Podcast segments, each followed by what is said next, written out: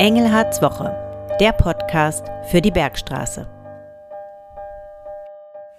Hallo und herzlich willkommen zum Podcast Engelhards Woche. Mein Name ist Cornelia von Posa und ich begrüße Sie gemeinsam mit Landrat Christian Engelhardt zu unserem Podcast für die 13. Kalenderwoche. Heute haben wir passend zum beginnenden Frühling einen bunten Themenblumenstrauß. Es wird unter anderem um Bach gehen, um Wein und um die Tarifverhandlungen. Ein herzliches Willkommen auch von mir. Heute wollen wir nach dem Wochenrückblick vor allem über den öffentlichen Dienst sprechen und auch über die Vorurteile, die manche damit verbinden. Außerdem erfahren Sie, welche Vorteile das Arbeiten in der Kreisverwaltung bringt und in welchen Bereichen wir ausbilden. Los geht's wie immer mit dem Wochenrückblick. Herr Engelhardt, wie war Ihre Woche bisher? Ach, sie war sehr spannend und gefüllt mit unterschiedlichsten Terminen. Es ging vom Thema Flüchtlinge über das Thema Kultur, Schule, Nachmittagsbetreuung bis hin zur Wirtschaftsförderung. Mit der Wirtschaftsförderung gemeinsam haben wir den Jubiläumswein vorgestellt. Die Wirtschaftsförderungsgesellschaft Bergstraße wird 25 Jahre alt und das feiern wir mit einer Feier in Bensheim, zu der auch der Ministerpräsident kommt. Und passend dazu gibt es einen extra Wein. Den hat die Wirtschaftsförderung mitgelesen und das Cuvée, das habe unter anderem auch ich mitgemacht. Aber eigentlich hat es der Weinfachmann äh, vor allem entschieden. Ja, dann habe ich äh, äh, die Bachtage vorgestellt. Das ist eine tolle Veranstaltung, deren Schirmherr ich bin. Da geht es ähm, äh, um Bach- und Orgelmusik in den Kirchen.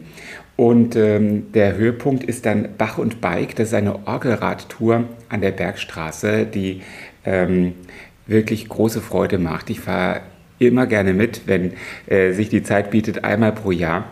Und zwar am Pfingsten ist Bach und Bike. Ja, dann war Ausbildungs- und Studieninfotag an der Metzendorf-Schule vom Kreis veranstaltet, gemeinsam mit der Handwerkerschaft und mit dem Verband der Wirtschaft und äh, eben der Metzendorf-Schule. Und das ist ein Riesending. Dort waren 3500 Schule, äh, Schülerinnen und Schüler unterwegs, viele Aussteller vom öffentlichen Bereich, zu dem wir gleich nochmal kommen, Bundesgrenzschutz, Zoll, ähm, die, ähm, dann natürlich die Hochschulen mit ihren Studienangeboten und viele Unternehmen haben sich dort vorgestellt und äh, haben gezeigt, welche Möglichkeiten der Ausbildung es für die jungen Menschen gibt. Also Schülerinnen und Schüler haben so viele Möglichkeiten, das ist Wahnsinn. Ja, und jetzt geht es für mich gleich nach Berlin. Ähm, auch das Thema Flüchtlinge steht äh, wieder im Fokus. Ähm, dazu habe ich auch gestern noch ein Fernsehinterview gegeben, heute ist noch mal eines ähm, mit dem, was ich von der Bundesregierung erwarte, nämlich dass die Flüchtlingspolitik sich ändern, ändern muss. Und ähm, in Berlin bin ich auf Gast der CDU-CSU-Bundestagsfraktion, also von Friedrich Merz letztendlich, um dort über die Flüchtlingssituation zu sprechen. Sobald die Interviews ausgestrahlt werden, werden wir das auch verlinken bei uns auf Facebook. Ähm, ja, welche Highlights gab es? dazu yeah. noch in dieser Woche? Ja, ein Highlight ist für mich als bekannten Spargel-Fan der Auftakt der Spargelsaison, der Spargelstich. Und ich darf dann auch Spargel stechen. Ähm, das habe ich auch gemacht. Drei Spargel habe ich aus der Erde geholt. Ist jetzt nicht so schwierig, aber wenn ich das immer machen würde, würden all die Spargelkunden verhungern, denn ich bin bei weitem nicht so schnell wie die, die das wirklich können. Und dann habe ich natürlich auch Spargel schon gegessen diese Woche. Sehr lecker. Und äh, in Elmshausen haben wir eine Erweiterung der Schule eingeweiht. Äh, das war auch schön, vor allem haben die Kinder ein tolles Programm veranstaltet. Und gab es in dieser Woche auch ein Aufregerthema für Sie? Ja, der Aufreger für mich ist immer noch das äh, ganze Thema rund um die Flüchtlingssituation. Das ist ja in der Öffentlichkeit etwas abgeappt, äh. Ähm, es wird sicherlich wiederkommen, wegen dem, was die Bundesregierung auch machen muss. Die diskutieren das ja gerade in Arbeitsgruppen.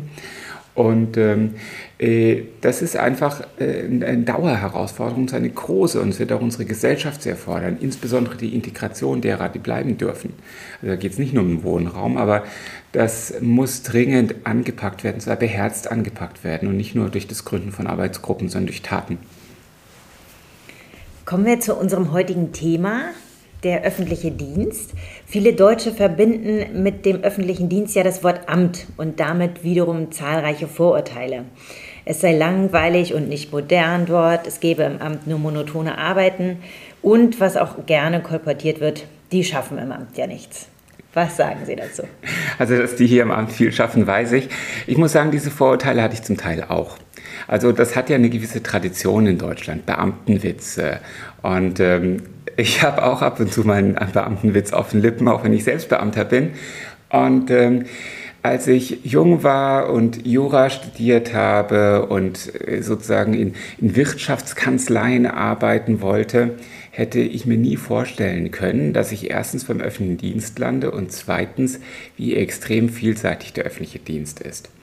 Und ich muss auch ähm, einräumen, als ich dann im Stadtparlament war, als junger, dynamischer CDUler, äh, habe ich nicht den Respekt vor dem Bürgermeister beispielsweise ge gehabt, äh, den man eigentlich haben müsste, wenn man wüsste, was für ein aufreibender Job das Amt des Bürgermeisters in einer kleinen Stadt. Ich habe damals in Wetter in Hessen gewohnt mit 10.000 Einwohnern, was für ein aufreibender Job das ist. Ähm, dieser öffentliche Dienst fordert sehr, denn es ist eine Dienstleistung, die gegenüber Kunden erbracht wird, die sagen, ei, das zahlen wir und deswegen erwarten wir, dass es gut ist und das können die Kunden auch.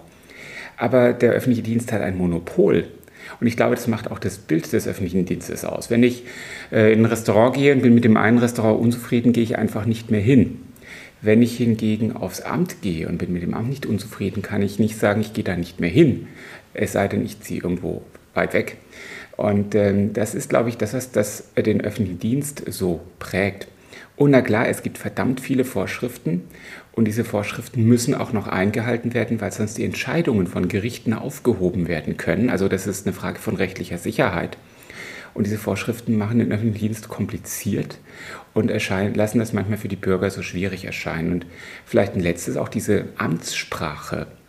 Diese Amtssprache ist ja nicht so, weil die Menschen, die im öffentlichen Dienst arbeiten, nicht normal reden können, sondern die Amtssprache ist deshalb so, weil sie rechtssicher sein muss. Da muss im Prinzip alles reingepackt sein, damit da nicht jemand sagen kann, im Moment ist ja nicht richtig, dass das und das weggelassen worden. Nun hat die Kreisverwaltung ja 1500 Mitarbeitende. Welche Arbeitsbereiche decken die ab? Welche Ausbildungen oder Studiengänge haben die Mitarbeitenden? Ähm, irre breit. Die Kreisverwaltung ist eine ganz breit aufgestellte Verwaltung. Wir haben hier eine große Vielfalt vom Hausmeister bis zum Hygienekontrolleur. Das ist dann der, der zum Beispiel in Betriebe hineingeht, in die Gastronomie und schaut, ob dort die Hygiene stimmt oder in Arztpraxen.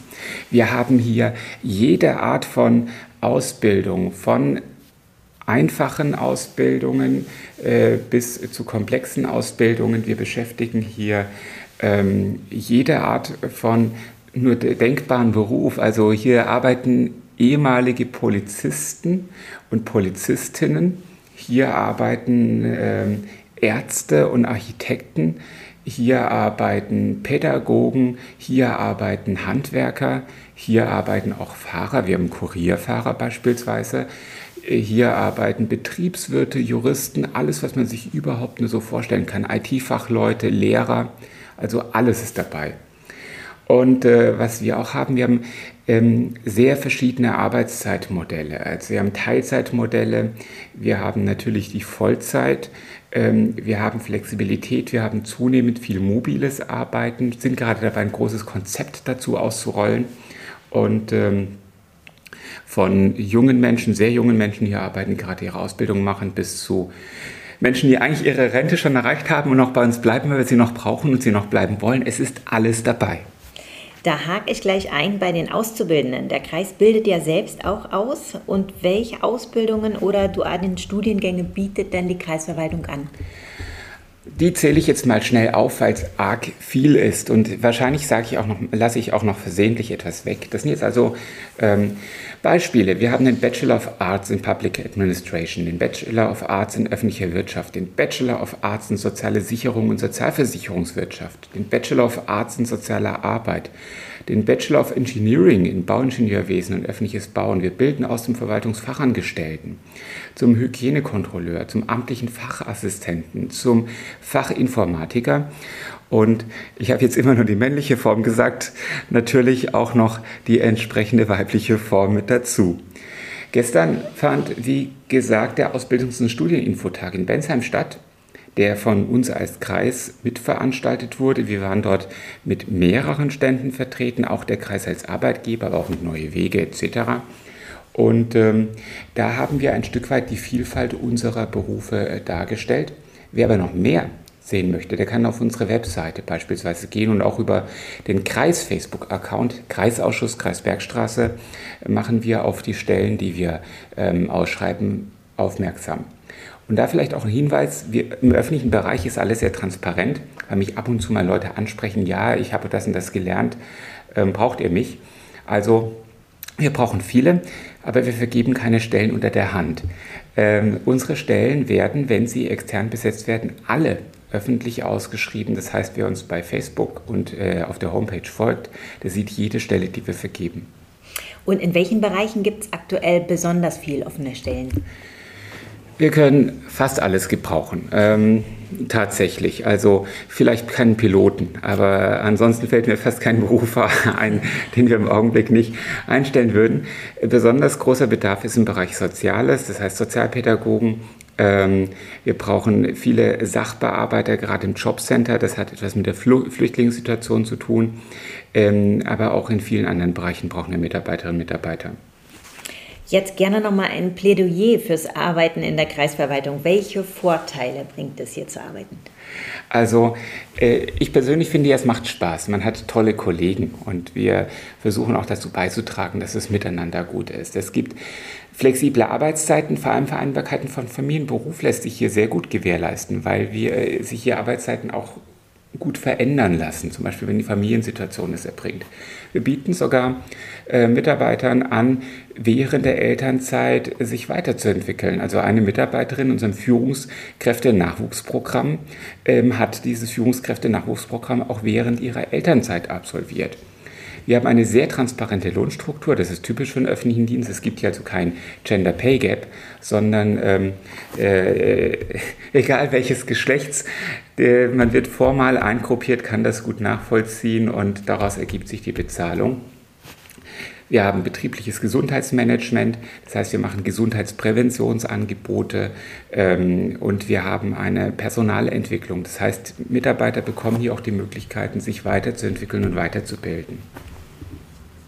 Nun laufen ja gerade die Tarifverhandlungen für den öffentlichen Dienst und es gab bereits auch erste Streiks. Auch bei uns hier in der Kreisverwaltung haben sich Mitarbeitende daran beteiligt. Was halten Sie davon? Also in der Kreisverwaltung haben sich relativ wenig Mitarbeitende beteiligt. Ich muss auch sagen, es finde ich gut, denn wir haben irre viel zu tun.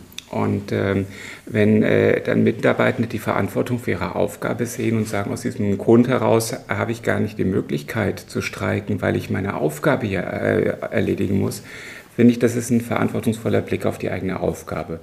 Umso mehr vertrete ich gerne mit, auch in Gesprächen mit den öffentlichen Kollegen von mir, die im Kommunalen Arbeitgeberverband an den Tarifverhandlungen teilnehmen, dass auch die Beschäftigten im öffentlichen Dienst ähm, eine angemessene Entgelterhöhung erhalten sollen. Die Mitarbeiterinnen und Mitarbeiter hier leisten eine wertvolle Arbeit und ähm, äh, auch wenn es kein privatwirtschaftliches Unternehmen ist, wo man sagen kann, die verdienen Geld, sondern wir von Steuergeldern leben, ähm, muss gute Arbeit auch ordentlich bezahlt werden. Und ähm, es ist natürlich auch wichtig, dass der öffentliche Dienst ähm, gute Mitarbeiter bekommt. Und deswegen ist es auch wichtig, wettbewerbsfähig zu bezahlen. Und deshalb muss, muss sich gerade jetzt in der Zeit der hohen Inflation auch das Entgelt anständig erhöhen. Vielen Dank für diese Offenheit. Damit beenden wir unseren Podcast für heute. In der nächsten Woche sind wir dann gerne wieder für Sie da. Fragen oder Themen für Engelhardswoche senden Sie uns gerne entweder über Facebook oder über unsere E-Mail-Adresse podcast.kreis-bergstraße.de. Dankeschön. Ich wünsche Ihnen ebenfalls ein schönes Wochenende, eine gute Woche. Bleiben Sie gesund und besonnen. Ich wünsche Ihnen jetzt schon ein frohes Osterfest, denn ich glaube, das nächste Mal hören wir uns kurz nach Ostern, denn am Karfreitag, das wäre ja eigentlich der nächste Tag, da ist ein Feiertag. Und ich hoffe, dass wir alle an Ostern schönes Wetter haben. Osterwetter, nicht so regnerisch wie heute. Bleiben Sie gesund und bleiben Sie besonnen.